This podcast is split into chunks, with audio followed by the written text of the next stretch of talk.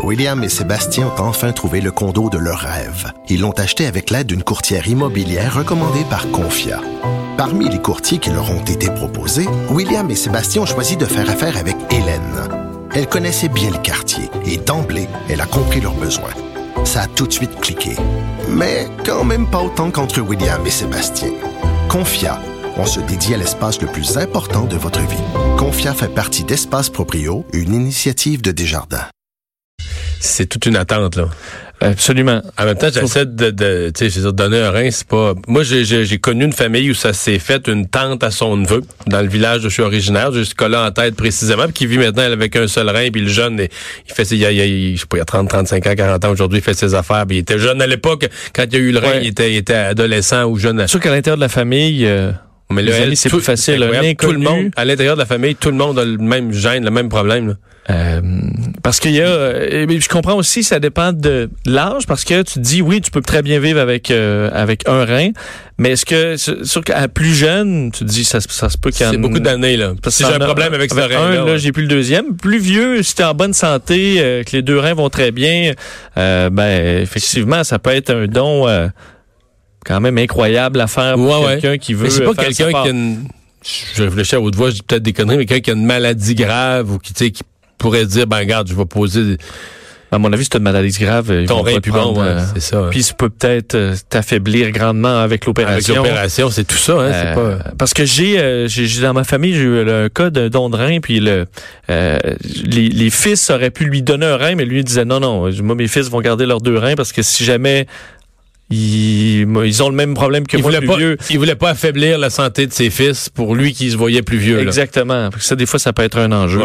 Euh, eh ben, juste te dire sur les inondations, euh, le premier ministre Justin Trudeau a tweeté euh, dans les dernières minutes au sujet euh, de, de, ce qui se passe dans, bon, au, Québec, entre autres. Là, il dit à ceux qui sont touchés par les pluies abondantes et les inondations, soyez prudents et soyez, suivez les conseils des autorités locales. Merci au premier répondant qui assure la sécurité des citoyens dans des conditions difficiles. Nous sommes prêts à vous aider. Alors, on sait que le gouvernement fédéral euh, va participer via l'armée canadienne euh, éventuellement. Alors, Justin Trudeau avait ce mot pour les gens affectés aujourd'hui. Et dans les derniers instants, il s'est joint à nous en studio. Euh, Normand Lester, bonjour. Salut. C'est l'heure de faire le tour de l'actualité internationale de la semaine. Euh, entre autres, on a parlé de la Corée du Nord tout à l'heure, cette rencontre à venir avec euh, M. Poutine. Mais là, la Corée du Nord a repris des essais de missiles. Oui, essentiellement des, des missiles de croisière, donc qui ont des capacités nucléaires, c'est sûr. Il n'y avait pas d'ogive à bord. Mais donc, ils ont recommencé ces tests-là. Vous vous rappelez, Trump se pétait les bretelles en disant, depuis que j'ai rencontré Kim Jong-un, tout va bien. Et en plus de ça, hier, ils ont émis un communiqué insultant pour le secrétaire d'État américain Mike Pompeo. Ils ont dit qu'ils veulent plus négocier avec lui, que c'est un type qui manque de maturité et c'est un type aussi qui est pas consciencieux. C'est qui qui je, vais te poser une question. Qui a plus de maturité euh, entre Mike Pompeo puis Donald Trump? Ben c'est ça, ils disent que dorénavant, ils veulent des négociations euh, chef d'État à chef d'État, ils veulent que ce soit Donald Trump avec Kim Jong-un rien d'autre, qui négocie. Rien en bas de ça. Ben, parce qu'ils ben, ont compris son profil psychologique, puis ils savent bien sûr que c'est un mégalomane égocentrique, ils savent comment le flatter et tout ça, et puis ils savent que pour lui, c'est paraître, c'est tout ce qui est important. Alors que Pompeo doit être beaucoup plus froid ben Oui, c'est ça. En tout cas, ils veulent plus négocier avec, euh, avec Pompeo, comme avant, ils voulaient plus négocier avec John Bolton, le secrétaire, euh, euh, euh le conseiller à la sécurité nationale euh, de Trump parce que lui aussi, c'est un gars de droite extrêmement dur. Alors, ils ne veulent maintenant que négocier avec Trump. Mais normalement, ça n'a pas d'allure quand même. Mais non. On, comprend qu'on leur a donné...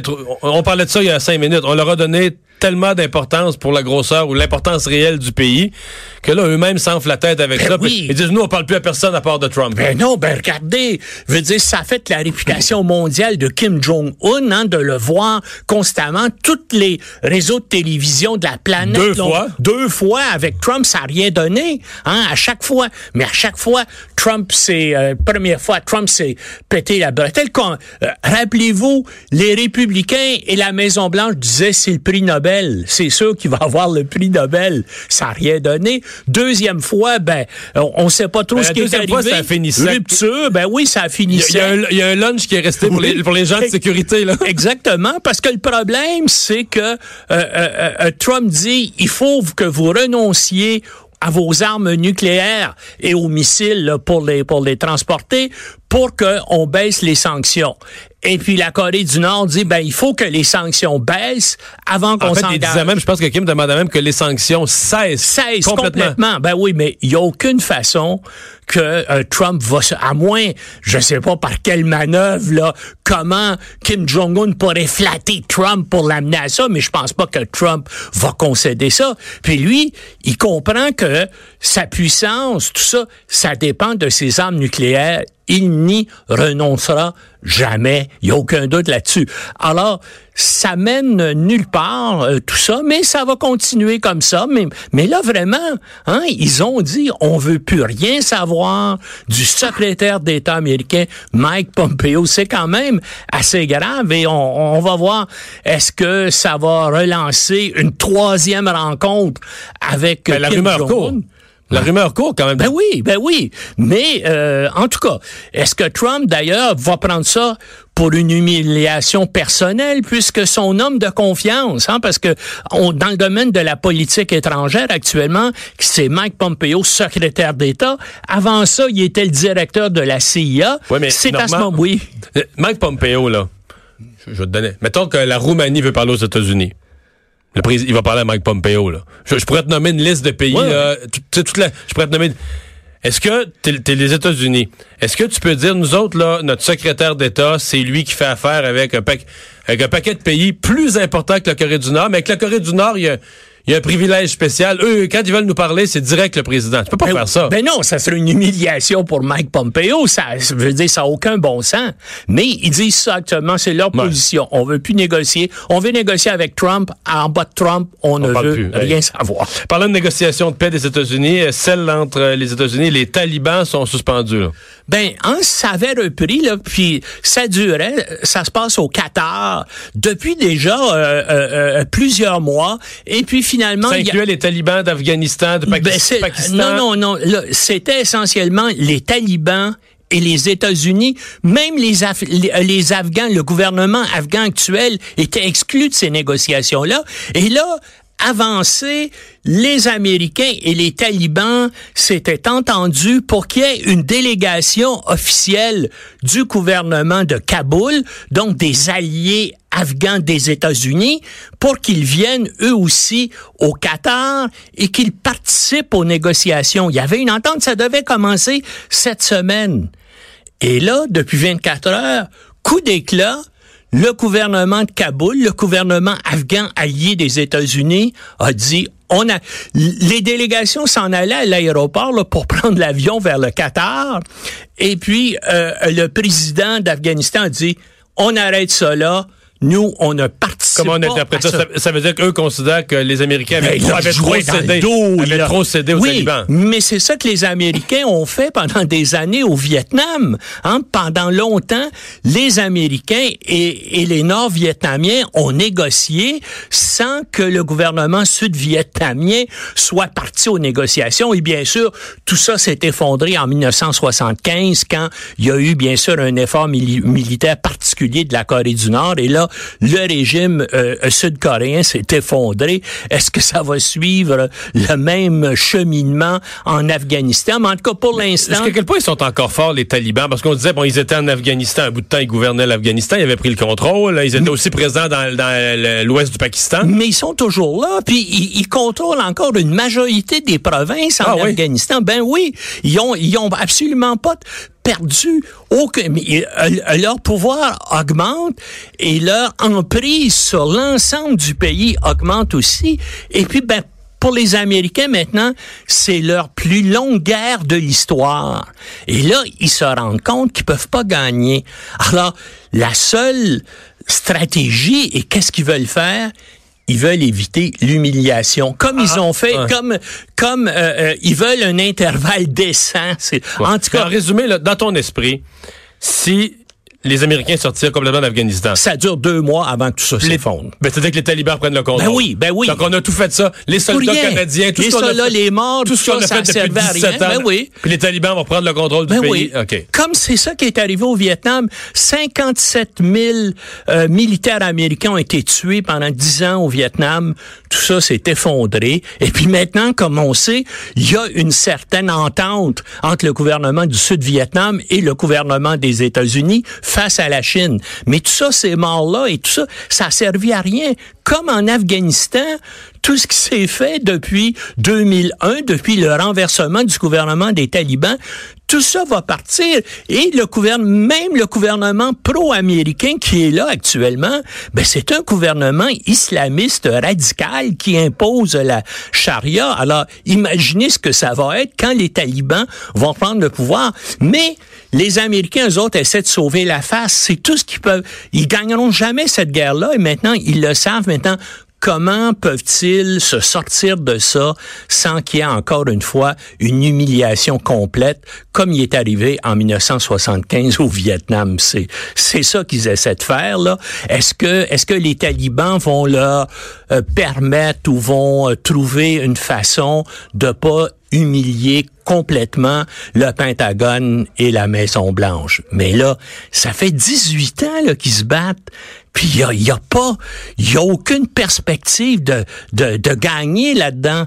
Hein? La seule perspective, c'est où on sort euh, avec le moins d'humiliation possible ou on perd.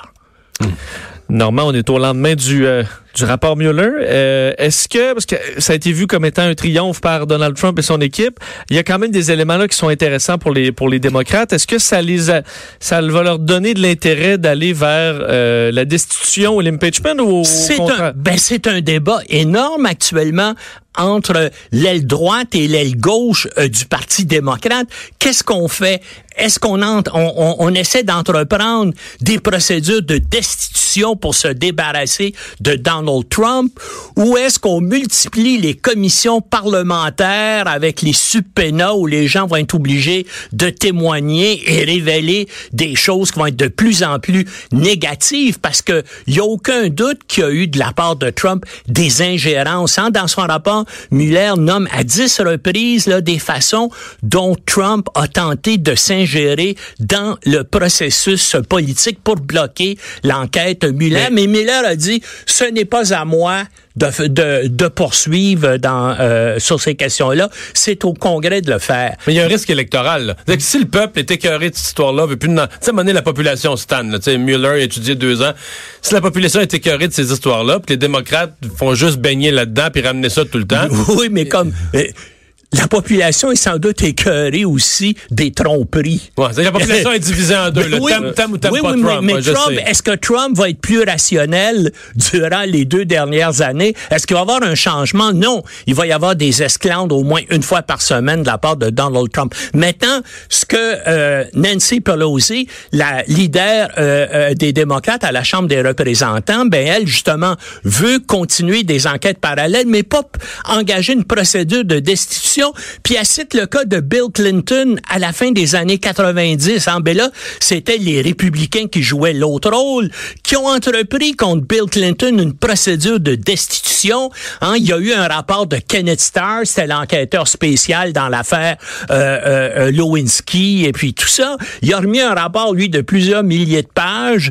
C'est allé, ça a suivi son cours, mais comme les démocrates à l'époque étaient majoritaires au Sénat, eh bien la procédure de destitution a été battue. Comme si actuellement les démocrates essaient de faire la même chose, ça va arriver au Sénat où les républicains sont majoritaires et la procédure n'ira pas plus loin.